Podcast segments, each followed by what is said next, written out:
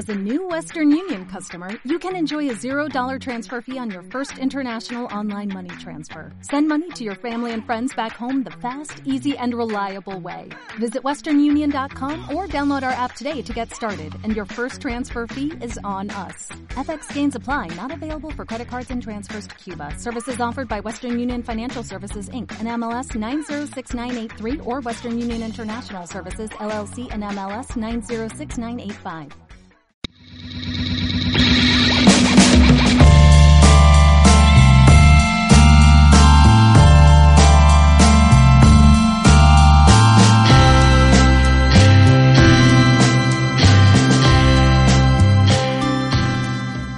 Muy buenas a todos, ya estamos aquí en el programa número 8 de, de Cháchara.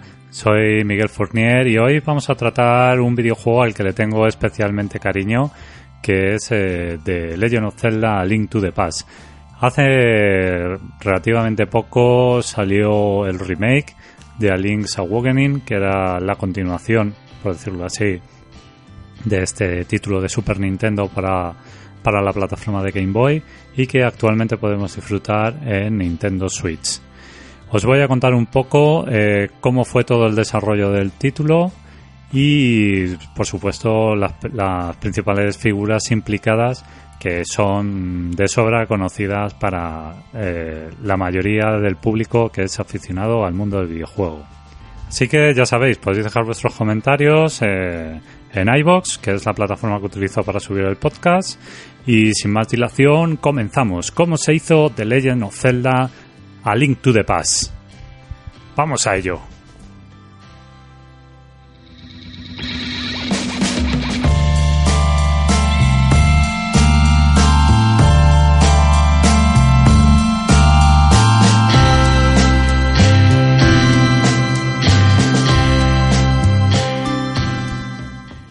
The Legend of Zelda es una de las franquicias de videojuegos mejor valoradas tanto por usuarios como por la crítica. Entre sus títulos se encuentran, por ejemplo, Ocarina of Time, todavía considerado como el mejor videojuego de la historia. Pero Ocarina of Time no nació así de la nada. Su predecesor, A Link to the Past, fue quien sentó las bases para que Ocarina fuera tan grande como lo fue y hizo tan buen trabajo en las 3D. Pero, ¿cómo nació A Link to the Past? ¿Cuál fue todo su origen? Bueno, pues bien, eh, nos encontramos con una figura eh, súper destacada de Nintendo, que es Shigeru Miyamoto. Y eh, según cuenta él en algunas entrevistas, cuando era un niño y vivía cerca de un pueblo de Tokio, le encantaba salir al campo a explorar. Ese joven Miyamoto, un día y por casualidad, encontró la entrada a una cueva. Muy decidido, volvió a su casa, cogió una pequeña linterna y se dispuso a entrar en la oscuridad de aquella mazmorra y ver qué se escondía dentro. Sí que esa sensación de descubrimiento unida a la emoción de no saber qué se iba a encontrar allí fue un sentimiento que la principal figura de Nintendo nunca pudo olvidar.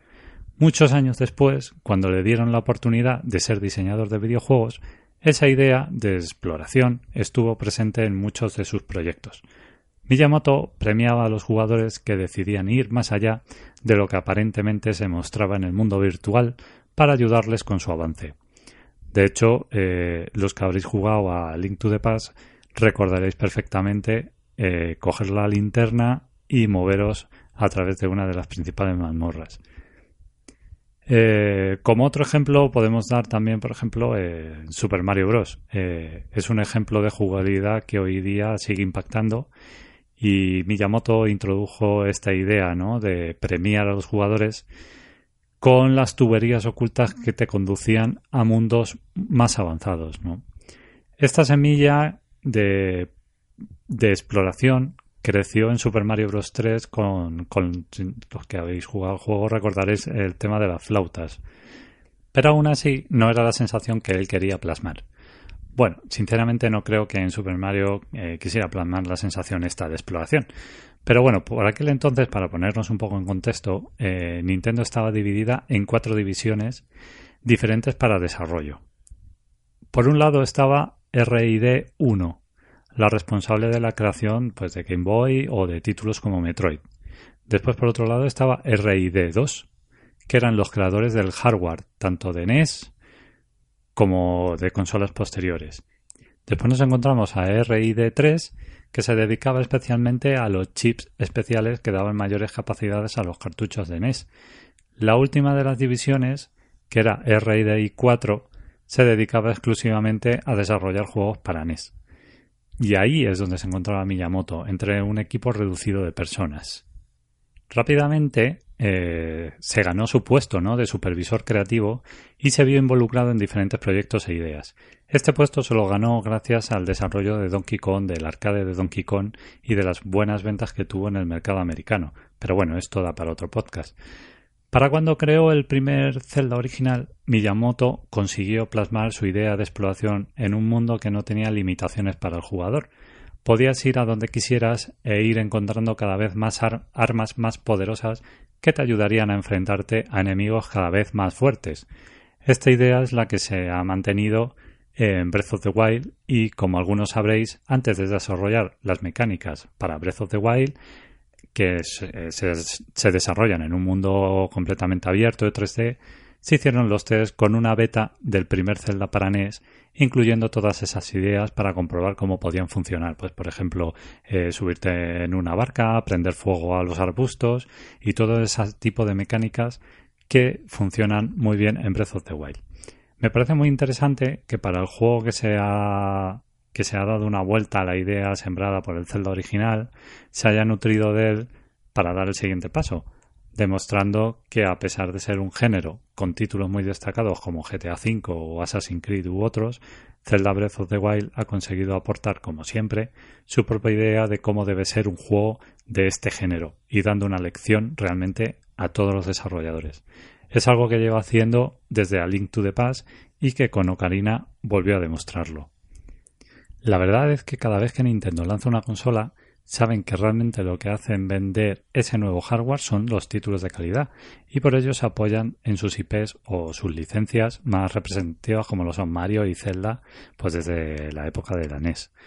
Por ejemplo, tenemos a Super Mario Bros. y a The Legend of Zelda de NES que fueron un ejemplo de cómo debe de ser un plataformas y un videojuego de rol de acción. Con Nintendo 64 volvieron a hacerlo con Super Mario 64 y con Ocarina of Time, son que son claros ejemplos de cómo debe moverse el personaje y la cámara en un entorno 3D, entre otras muchas más cosas. Eh, otro ejemplo de la cantidad de movimientos de los que gozaba Mario caminando dos botones, el joystick analógico, la fijación a enemigos de Ocarina of Time, todo ello pasaría a convertirse en estándares de la industria y estoy convencido de que lo mismo va a suceder con el concepto de mundo libre de Breath of the Wild, heredado de esa idea de Miyamoto de un entorno completamente libre en el que moverte sin limitaciones. Con Super Nintendo pasó exactamente lo mismo, o sea, Super Mario World fue un golpe sobre la mesa de cómo se debe realizar un plataforma de calidad en una época donde el género de moda era ese y estaba repleto de competencia. Por otro lado, y en el caso que nos ocupa, al Into the Pass supo sentar las bases de una acción RPG de manera tan efectiva que fue la base para todos los celdas siguientes y para otros desarrolladores. Cuando Nintendo tenía el proyecto Super Nintendo, querían demostrar todo el poderío de la nueva máquina con títulos que impactasen gracias a los nuevos chips de efectos 3D. Recordar el, el FX y el FX2. De esas ideas nacieron, por ejemplo, títulos como Pilot Wings y F0, de este último también nació Super Mario Kart. Ya os contaré eso en otro podcast, es otra, es otra, es otra aventura. El departamento de RDI 4, que os recuerdo que se centraban exclusivamente en desarrollar juegos para NES, eh, crearon los títulos de salida para Super Nintendo y esos serían pues Super Mario World y The Legend of Zelda Link to the Past. Miyamoto tenía muchas ideas guardadas desde el primer Zelda, y él sabía que era necesario volver, al, eh, volver a la vista cenital ¿no? de, ese título original, pasando por alto todo el desarrollo que hubo en Zelda 2. Querían hacer un juego colaborativo donde varios personajes acompañan al héroe en su aventura. Es clásico ver esto en títulos como Final Fantasy o Dragon Quest. Se hicieron algunas pruebas, pero al final Miyamoto quedó descontento por el limitado control que podía tener sobre los personajes. Aún la tecnología no daba para tanto, aunque esta idea se mantuvo en el tiempo hasta Forces Wars, un título de Zelda donde varios jugadores colaboraban para superar los obstáculos y los puzzles. El último exponente de esta idea fue Three for Heroes para Nintendo 3DS. Volviendo al tema, la división de RD 4 había sido completamente renovada desde el desarrollo de Super Mario Bros. 3 y ahora se llamaba EAD o Entertainment Analysis and Development. Miyamoto estaba al mando de esta división y pudo dedicarse durante un año con un equipo muy reducido a hacer pruebas de jugabilidad para Link to the Past. Querían que, por ejemplo, Link se sintiera mucho más dinámico que en su primer título y probaron diferentes opciones para que el personaje interactuara con un mundo extenso y grande. Ahí fue donde aparecieron diferentes opciones, entre ellas la posibilidad de interactuar entre mundos. Una de las primeras ideas que tenía Miyamoto fue que si Link, que es el héroe, el protagonista de, Legend of Zelda, realizaba alguna acción en uno de los mundos, esto tuviera un efecto en, el, en otro de los mundos, o sea, eh, se viera reflejado en otro de los mundos. Al principio se pensaron que fueran tres mundos, tres de ellos, jugando con el tiempo, ¿no? Un Irule antiguo, un Irule del presente y un Irule del futuro. Eh, aquí entra en discrepancia eh, mucha gente porque hay algunos que le llaman Irule, como son los de mi generación, y otros que le llaman Irule, por, eh, por su pronunciación en inglés, ¿de acuerdo? Así que yo, perdonadme, pero soy de, de los 80 y para mí se escribe Irule y se dice Irule. Bueno, volviendo al tema, nos encontraríamos con tres tiempos distintos, pero esto era demasiado complejo e hizo que se quedaran dos mundos de los tres que se planificaron al inicio, convirtiéndose uno en el mundo de la luz y otro en el mundo de la oscuridad. Yo me pregunto si el mundo oscuro o el Dark World era el mundo del pasado o el mundo del futuro en su concepción inicial, pero bueno, esto posiblemente nunca lleguemos a saberlo realmente. Así que como veis, Miyamoto recicló esta idea para Ocarina of Time, donde Link queda atrapado en el tiempo y por decirlo así, viaja desde su tiempo presente, cuando es un niño, a un futuro completamente desolador cuando ya es un adulto. Incluso Breath of the Wild juega un poco aún con esa idea de dormir al héroe para dar saltos temporales. Todas estas ideas para interactuar eh, a través de un mundo eh, que se fue implementando durante el primer año de desarrollo, algunas de ellas se quedaron fuera, como por ejemplo crear grandes incendios, ¿no? Si te acercabas a un conjunto de maleza y utilizabas el candil, la idea era que el fuego se extendiera hasta quemar todo el campo. La posibilidad de hacer esto no se incluyó hasta Breath of the Wild, a pesar de que era una idea que tenía Miyamoto desde la época de NES. Otra de las posibilidades que se quedaron fuera fue eh, la posibilidad de combinar diferentes armas. Por ejemplo, si tenías seleccionado el arco y las bombas, que pudieras disparar flechas bombas. Si tenías seleccionado el candil y las flechas, pues podías disparar flechas de fuego. Y así, eh, independientemente de los dos ítems que pudieras combinar. Aún esta idea aunque no se ha incluido todavía en ningún Zelda, eh, sí se ha hecho algo parecido. Quiero decir, por ejemplo, eh, para tú conseguir ese power up ¿no? del arco, por ejemplo, el, arco de el arco de fuego, como os he dicho, o el arco de las bombas. Para conseguir ese power up tendrías que conseguir eh, dos objetos anteriores, ¿no? Que serían el arco y las bombas, por ejemplo, para poder combinarlos y tener las flechas bomba, ¿no? Pues para conseguir ese power up de este objeto, eh, eh, todo esto no se ha incluido todavía en ningún Zelda y tal vez lo veamos en Breath of the Wild 2. Pero bueno, esto es eh, decir demasiado, a saber qué, vendrá en este título en el futuro. Estaría genial, pero, pero todavía no se sabe nada. sí que se ha hecho algo parecido en la saga de Zelda, parecido a esto, ¿no? Que es el intercambio de objetos. O sea, tú consigues un objeto, hablas con un personaje, este personaje te da otro objeto y te consigue cierto ítem o cierto cierto ítem power up, en este caso. El primer título que hizo algo así eh, fue a Link's Awakening. Entonces nos encontramos que sus tres títulos antecesores a Link's Awakening, que sería Zelda de NES, Zelda 2 de NES y al Link to the Past de Super Nintendo, ninguno de ellos tenía el intercambio de, objetos. Y hasta que no entró el título de Game Boy, eh, ningún Zelda lo había hecho hasta entonces. A partir de este título, todos los Zeldas han bebido de esta idea en mayor o, en mayor o menor medida, que su mayor exponente pues lo, encontraríamos, eh, lo encontraremos en el título de Nintendo 64 de Majora's Max, donde el cambio de ítems afecta directamente a los personajes. Miyamoto eh, pues descartó algunas de estas ideas por pura funcionalidad, porque como por ejemplo la que os acabo de contar de la combinación de ítems por las posibilidades tan inmensas que habría. Entonces, eh, las que les parecieron eh, que aportaban menos a la jugabilidad y sí se centró en los movimientos de Link. En el Zelda original, Link, que es el héroe, era incapaz de moverse en diagonal. Por la propia lógica, Link debería de poder hacerlo al igual que atacar en esa dirección. Se realizaron tests y mover a Link en las diagonales, dándole la posibilidad de utilizar dos ejes más, funcionaba bastante bien. Lo que no funcionaba tan bien era el ataque con la espada en diagonal. Creaba problemas de colisiones de objetos y la Super Nintendo no podía realizar tantos cálculos. Para suplir esta idea, a Link se le dotó de una nueva habilidad, el giro de la espada. Este movimiento es un clásico de la saga y desde entonces está presente en todos los títulos que han salido con posterioridad.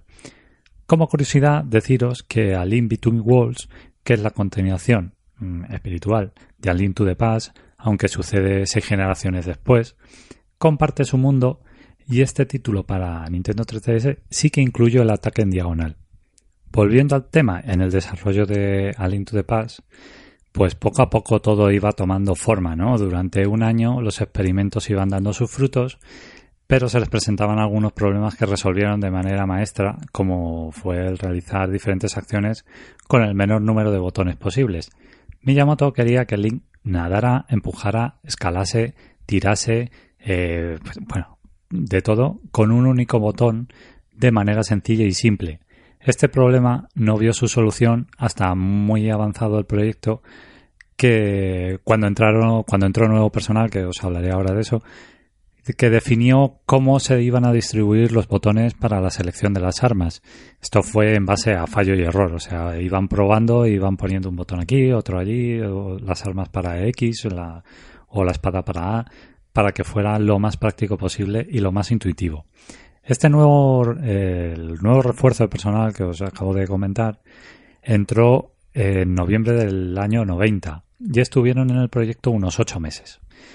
Toda esta gente vino de, acabar eh, Super Mario World. Una persona del equipo fue cuando eh, dio con la clave de utilizar un solo botón para todas las acciones y que ocurrieran cosas diferentes dependiendo de dónde se encontrara Link.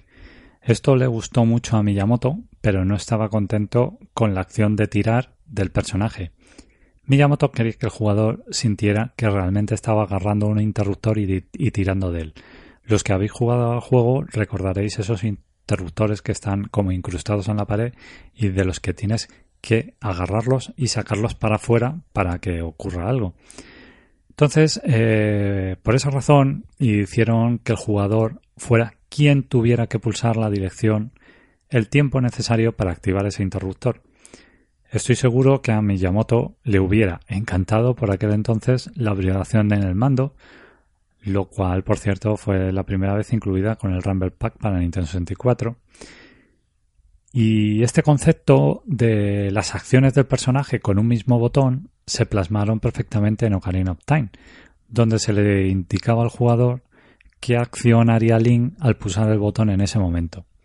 Gracias a esto, las acciones de Link crecieron en número y ahora podía hacer muchísimas más cosas. Pero todos estos problemas eran solo problemillas comparados con el gran reto al que se enfrentaban. En una entrevista, Miyamoto cuenta que cuando salió a la venta el primer de Legend of Zelda para NES, eran muchas las cosas que eran innovadoras en aquel título, como por ejemplo la compra de objetos, el concepto de mazmorra o salvar la partida. De hecho, os recuerdo que el primer eh, cartucho de The Legend of Zelda fue el primero en incluir una batería para salvar partida. Entonces todos los juegos utilizaban el mítico password para llegar al nivel donde te habías quedado. También era muy, muy eh, novedoso el tema de, de un mundo medieval, eh, como, mitológico, en el que pocos juegos se habían basado hasta entonces. Pero ahora, eh, cuando se están desarrollando a Link to the Past, o sea, a finales de los 80, eh, habían pasado cinco años desde que salió el título de NES hasta el momento cronológico en el que nos encontramos. Y para aquel entonces, todas esas ideas que había aportado el primer Zelda ya no eran ideas tan novedosas. De hecho, en la entrevista Miyamoto lo, dice literalmente así cuando, cuando salió The Legend of Zelda para NES teníamos muchas ideas muy, eh, muy novedosas que cinco años después no lo eran tanto. Eh, durante esos cinco años pues salieron a la venta muchísimos juegos distintos que también utilizaban esas ideas o esos conceptos. El reto real estaba en cómo podían hacer algo nuevo sin tener que prescindir de ello era realmente algo muy difícil de conseguir porque Miyamoto no quería prescindir de las compras en la tienda, no quería prescindir de las mazmorras, no quería prescindir de, por supuesto, la temática y era algo realmente difícil eh, intentar eh, aportar un plus a todo esto, ¿no? Porque simplemente darle una patena de a nivel gráfico pues eh, no hubiera sido suficiente. Así que en noviembre del 90, cuando salió a la venta la Super Famicom en Japón, la, como se llama en Japón a Super Nintendo, con ella lanzaron los títulos que os he hablado al principio del podcast, que son Pilot Win F0 y Super Mario World. Este último, Super Mario World, comenzó su desarrollo al mismo tiempo que Zelda, pero para Nintendo por aquel entonces la estrella era Mario y se dedicaron más recursos a este título. Lo bueno era que esos equipos quedaron liberados y gente tanto de F0 como del equipo de Super Mario World de desarrollo se sumaron al proyecto de, de Link to the Past. Aquí entró una de las figuras clave, que es Tasaki Tezuka, que es el director de A Link to the Past. Él ya venía y ya tenía experiencia trabajando con Miyamoto, tanto en Super Mario como en Zelda, Tezuka dio su visión nueva a, Zelda y decidió que para crear la sensación de aventura se necesitaba un contexto. De ahí nació la historia de la Trifuerza, las diosas y los siete sabios. Para los que sois jugadores y habéis podido acceder a alguno de los títulos de Zelda, todas estas cosas os sonarán, ¿no? Eh, tenemos la Trifuerza del poder, la Trifuerza de la sabiduría y la Trifuerza del valor que son las que conforman esa trifuerza dorada, que, eso, que es realmente el símbolo, eh, el eje central de la historia. Tenemos la espada maestra, que también la aportó a Link to the Past. Tenemos los siete sabios, que el número siete es una constante dentro de la saga. Eh, muchos elementos eh, que, que si habéis podido jugar algún título os sonarán. Por otro lado, desde que salió al Into the Past ha tenido diferentes ediciones, por decirlo así. Eh, por, ejemplo, salió una edición para, para Game Boy Advance que venía incluido Forces Wars en el título. Salió otra edición en la consola virtual de Wii, en la tienda de Wii U también. Ahora lo encontramos en la consola virtual de, Nintendo Switch.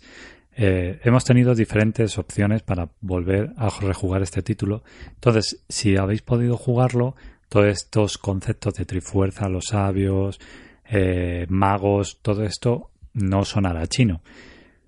Pero los que habéis tenido la suerte, como yo, y habéis podido jugar en su día al juego original, seguro que recordaréis con cariño el manual de instrucciones. Y en él venía contada toda esta historia en la que su director puso mucho hincapié para darle contexto, donde se narraba el origen de, la tierra de Irule, o de Hyrule, como queréis llamar, la guerra carcelaria y cómo Ganon quedó encerrado en el Dark World junto con la Trifuerza del Poder. Todas estas ideas, junto a los sabios, son el eje central del argumento de Ocarina of Time, por ejemplo. Y no solo eso pasó a Ocarina of Time. El equipo de Miyamoto quería que cada parte del juego transmitiera un sentimiento.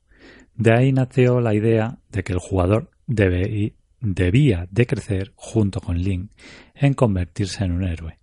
Por esa razón incluyeron la primera parte del juego donde el jugador debía superar tres mazmorras y de esa manera entender el concepto de juego, ampliar su habilidad como jugador y sentir que realmente ha crecido hasta convertirse eh, en un héroe junto a su personaje.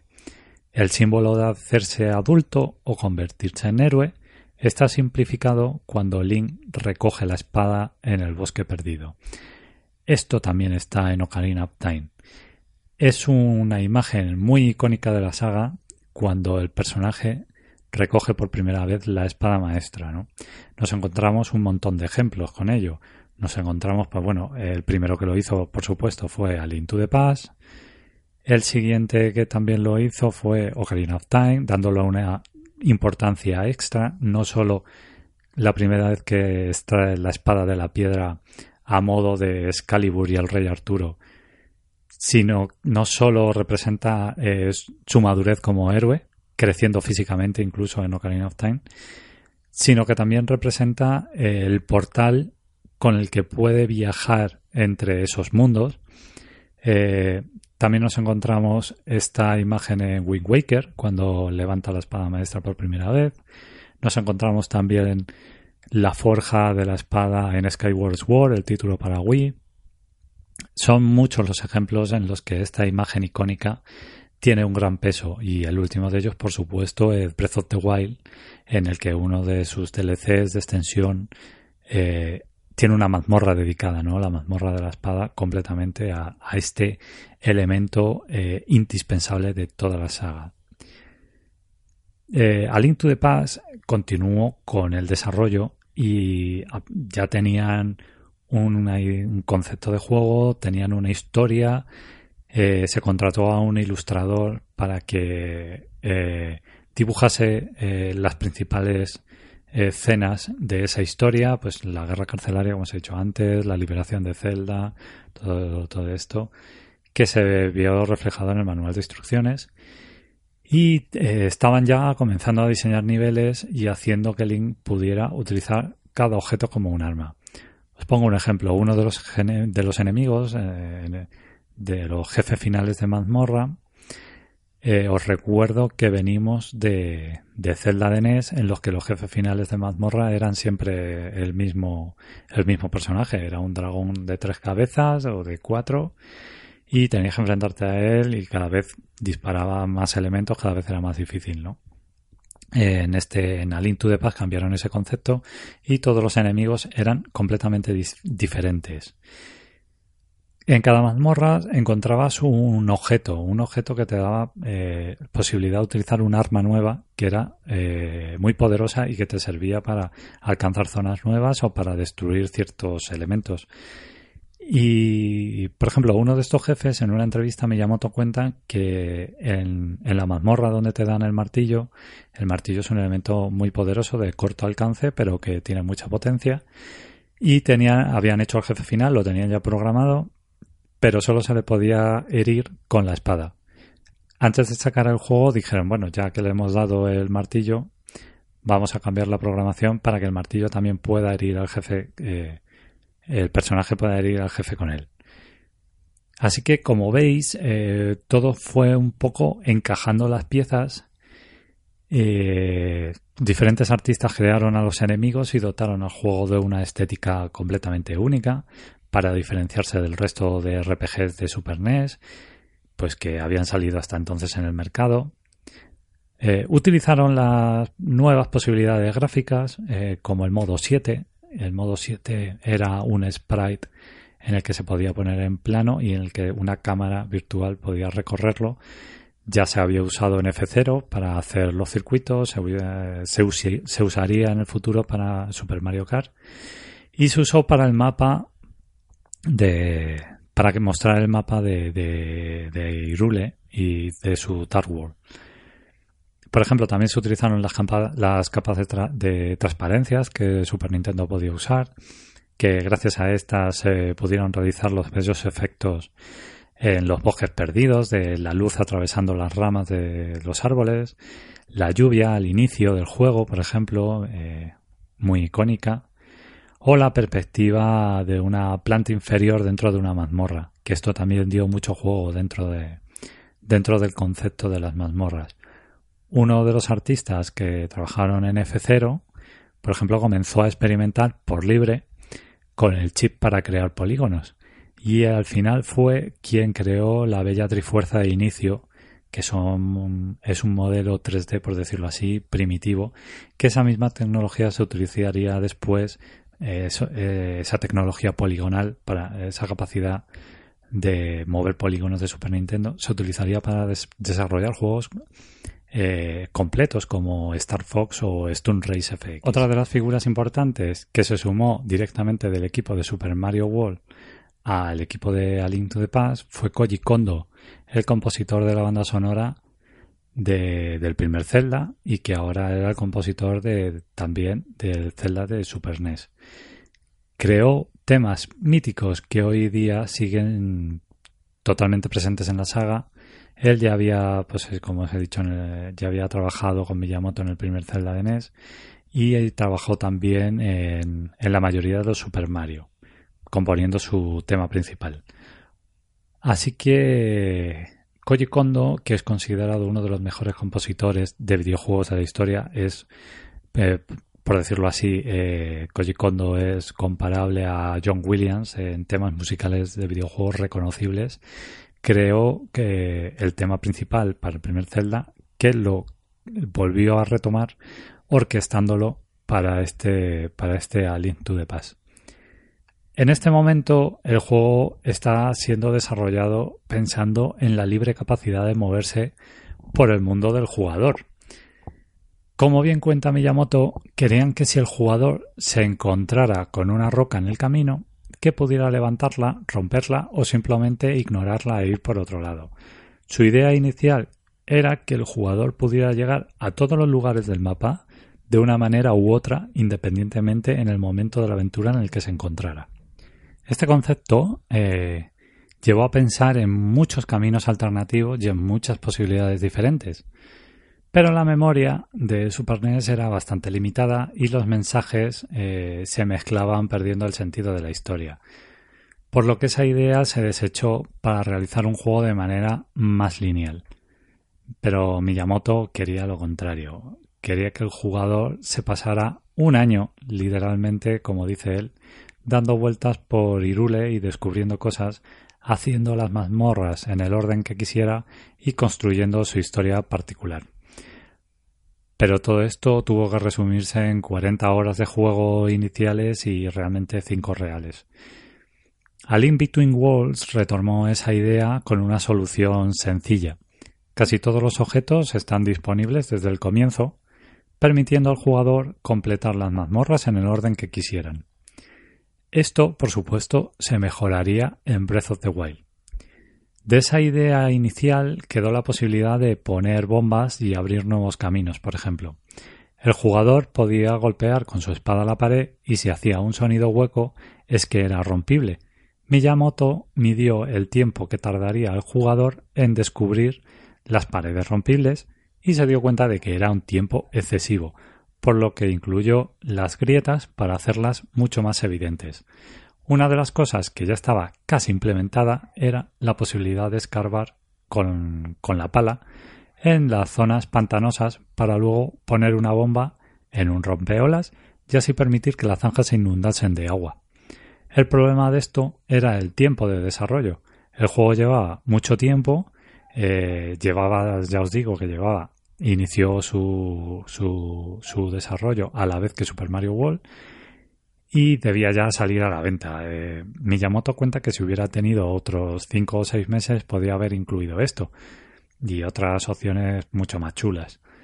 Pero el retraso ya era de 10 meses, eh, la fecha se pospuso en varias ocasiones y, y Nintendo a pesar de que es famosa por dejar que sus creadores dediquen el tiempo necesario a sus proyectos, A Link to the Past estaba pensado para la salida de Super Nintendo junto a Super Mario World y ya había pasado un año y el título estaba aún sin concluir.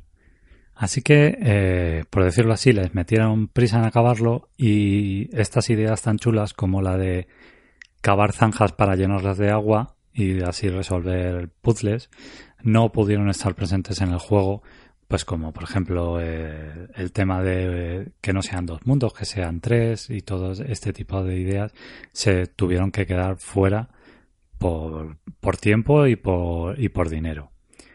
Ahora había que meter todos los tilsets. Eh, los tilsets, para la gente que no lo sepa, son eh, los propios sprites, los propios gráficos del juego, ¿no? Pues había que meter todos los tilsets, la música, los efectos en una memoria de 8 megabits. Para que os hagáis una idea, 8 megabits son actualmente menos de un minuto de un archivo de MP3 de calidad normalita tirando baja. Actualmente cualquier foto, música o, o imagen o logotipo o lo que sea pesa más de 8 megabits. Así que imaginaros introducir todo un juego en tan poca memoria, comprimir todo eso. Así que era un logro meter tanto en tan poco espacio. Según Miyamoto, eh, creían que iban a necesitar un espacio extra para la traducción al inglés, pero gracias al sistema de optimización que usaron no hizo falta. Ahorraron memoria cambiando los sets de 8 colores por otros colores distintos. De esa manera al cambiar un juego de colores por otro diferente, conseguían mundos diferentes. Eh, por ejemplo, eh, tenías el tilset de cama de color para el mundo de la luz que se movía entre los verdes saturados, los azules saturados y tal, y después tenías el tilset de eh, mundo oscuro que eran también ocho colores, pero ocho colores con mucha menos con mucha menos eh, iluminación, con mucha menos luz, y eran un verde más apagado, un marrón más apagado, en vez de ser eh, azules pasaban a ser verdes oscuros o morados, y de esa manera podían tener eh, aparentemente mundos distintos. Esta idea, por supuesto, no es nada novedosa ni nada nueva para ahorrar memoria juegos, eh, muchos juegos antes que, que Link to the Past lo hacían continuamente. Por ejemplo, eh, juegos de Atari, eh, que es lo más clásico, para cambiar de niveles lo único que hacían era cambiar la gama de color y te daba la sensación de que todo era nuevo. Lo único que era nuevo era el nivel de dificultad que avanzaba y que los colores habían cambiado. Pero al jugador le da una sensación de, de, no, de, de algo novedoso. Eh, aquí en la Link to the Past cogieron esa idea y lo que hicieron fue eh, marcar la diferencia de un mundo a otro. También el limitar el número de colores de las viviendas, por ejemplo, de las casas o de los enemigos, a, solamente a cuatro colores, hizo un gran ahorro en la memoria del cartucho. Así que The Legend of Zelda de Three Force of Gods, como se tituló en Japón, Salió a la venta para Super Famicom cuando la Super Famicom cumplía un año, allá por noviembre del 91. Luego se tardó otros seis meses en realizar la localización del juego al inglés, por lo que hasta el año 92 el juego no salió a la venta en Occidente bajo el título de Alin to the Pass.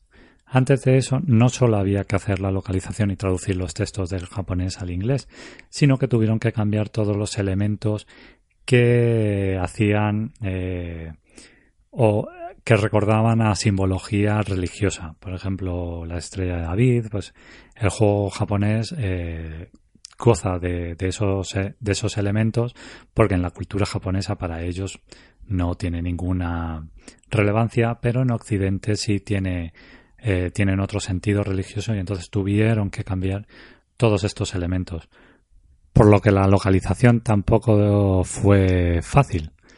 Cuando salió a la venta en Occidente, el cartucho venía acompañado de un mapa oficial y un libro de pistas, al igual que lo hizo el primer Zelda para NES.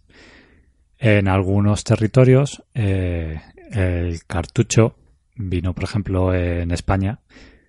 Eh, yo soy español y pude disfrutar del juego en español. Vino con un mapa de Irule y venía con las tres primeras mazmorras, con una guía de las tres primeras mazmorras por detrás. Por ejemplo, en, Gran, Bretaña, por ejemplo, salió una guía completa del juego. Entonces, dependiendo del territorio, venía con diferentes elementos gráficos o no.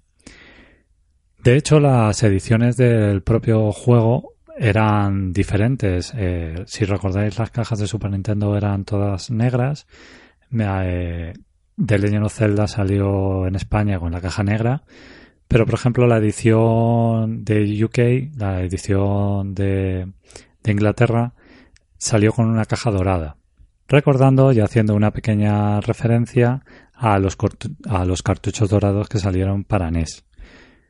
el tema del cartucho dorado eh, prácticamente se, se, quedó un poco impregnado en la saga y tenemos eh, que en el futuro saldrían ediciones cajas doradas, por ejemplo Wind Waker tenía esos colores, el cartucho de Majora's Max también, por ejemplo, era dorado y ya es como, es un poco la marca de la saga, ¿no? También sus dos protagonistas, que son rubios, aunque no es, eh, esto es una conclusión mía, por supuesto, pero eh, me viene a la mente, ¿no? Hablando del cartucho dorado, que tantos los dos protagonistas, que son Zelda y Link, los dos son rubios con ese pelo, con ese pelo dorado. Como curiosidad, deciros que hay solamente hay un título en el que su protagonista no es rubio.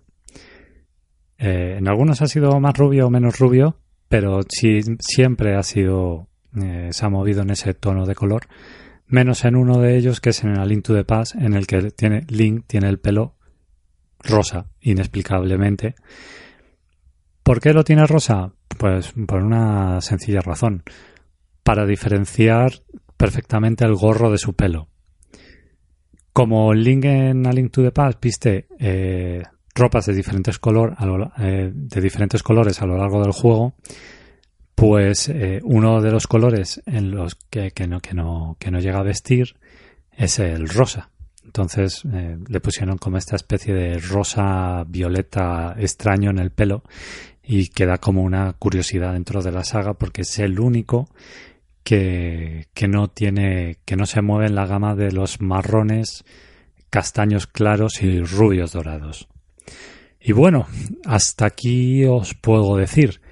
En conclusiones, son tres años de desarrollo que convirtieron eh, a Link to the Past en una de las joyas más queridas y en uno de los juegos mm, más icónicos para Super Nintendo. Incluso a día de hoy es para muchos de los fans el mejor juego de The Legend of Zelda.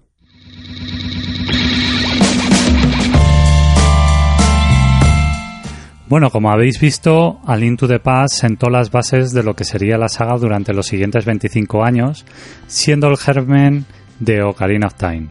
Hay que destacar que mucho del equipo original de A Link to the Past también trabajó en el Zelda para Nintendo 64 y aún a día de hoy sus cabezas de equipo siguen siendo aquellos empleados que comenzaron a dar sus primeros pasos en la industria del videojuego.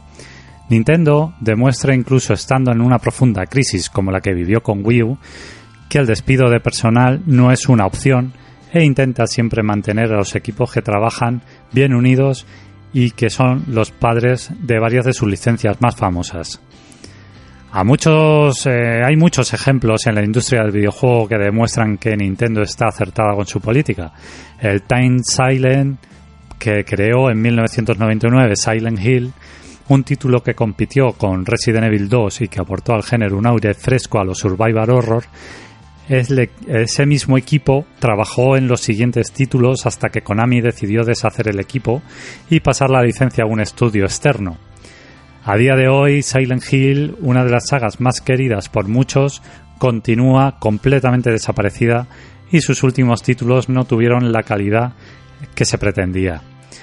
A diferencia de Nintendo, que continúa innovando con sus sagas donde cada título aporta algo nuevo a un género, y eso es gracias a que las personas que están detrás, que ya han participado en más títulos y saben qué ideas se quedaron atrás, pueden ser buenas para el futuro de esa licencia.